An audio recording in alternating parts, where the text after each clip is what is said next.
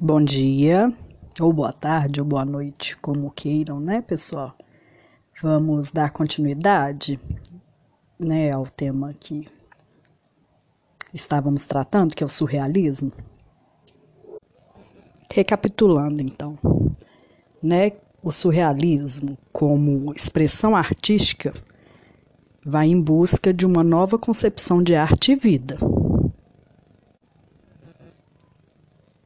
surge num período de duas guerras mundiais na França, começa como um movimento literário e que se fundamentava na combinação de ideias livres e certas liberdades da linguagem, né, como uma maneira de libertar o subconsciente do real, do natural, entrando no automatismo psíquico que trouxesse à tona de forma espontânea, né, um tipo de imaginação que não fosse limitada pelo racional.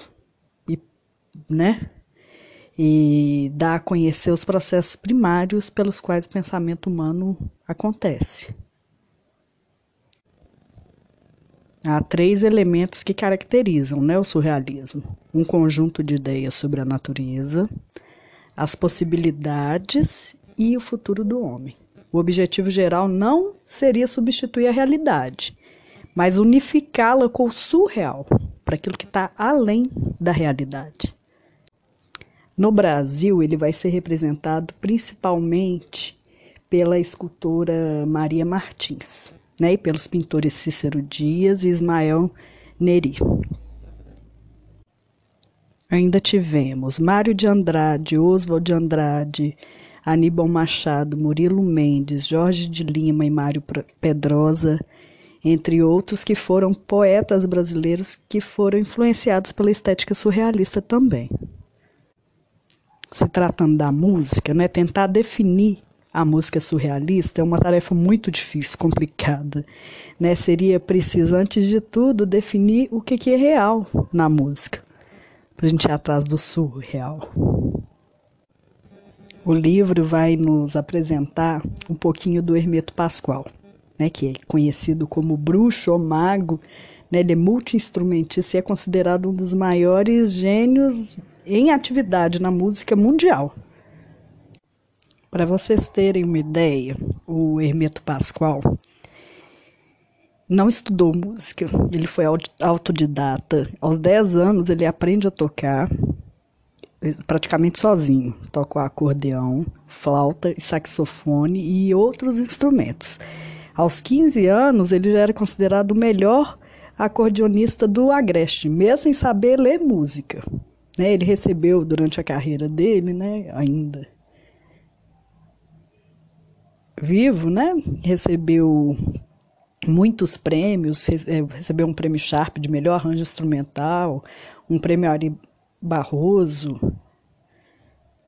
ele insere no universo musical, ele faz música com elementos que não são propriamente instrumentos musicais.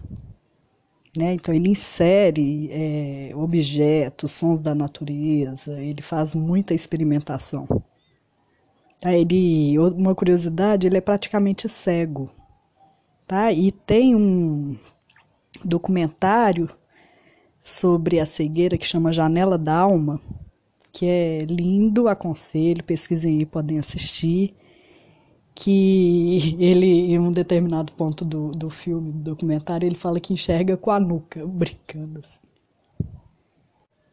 Os nomes dos discos dele são interessantes porque refletem, de certa forma, essa liberdade sonora que ele aplica nas músicas dele e uma visão positiva da vida e da música universal. Assim. É, por exemplo, Só Não Toca Quem Não Quer, a música livre de Hermeto Pascoal, Festa dos Deuses, Brasil Universo. Tá, então é uma figura interessantíssima que no slide lá tem um link com uma música que ele improvisa com uma chaleira e um porquinho de brinquedo. Tá? E vocês vão pesquisar e descobrir mais sonoridades e mais sobre a obra do Hermeto Pascoal. Ele diz que quando ele ouve as pessoas falarem é como se ele fotografasse sons, né? Que a criação musical seria o processo de revelação desses sons. É uma figura ele, gente, vale a pena, tá?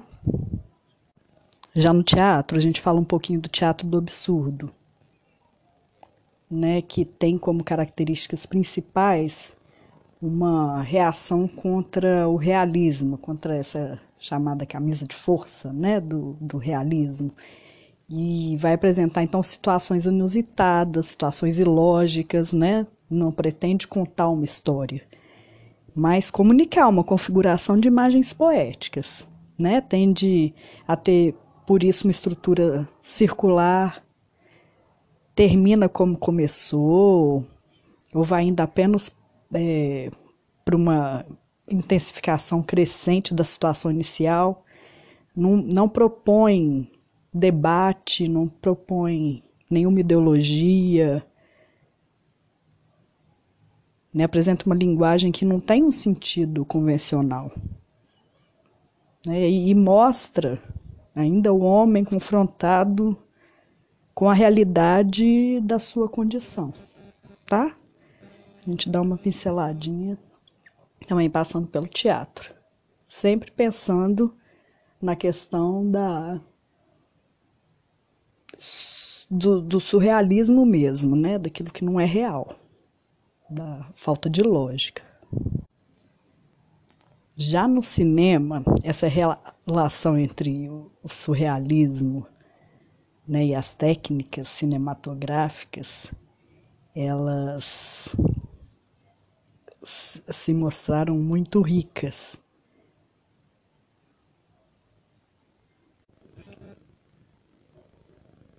Cinema vai ser um meio capaz de transmitir as ideias surrealistas de uma forma dinâmica, né? Assim, como mostrar um sonho através de uma imagem visual sonora ou reproduzir um curso direto de pensamento.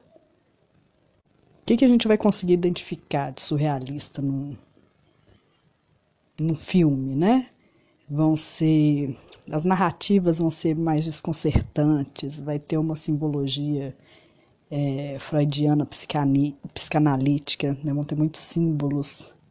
É, vai haver, por isso, uma exploração de desejo reprimido, uso de uma ironia, humor negro, para confundir mesmo e provocar os espectadores todos. A intenção é essa.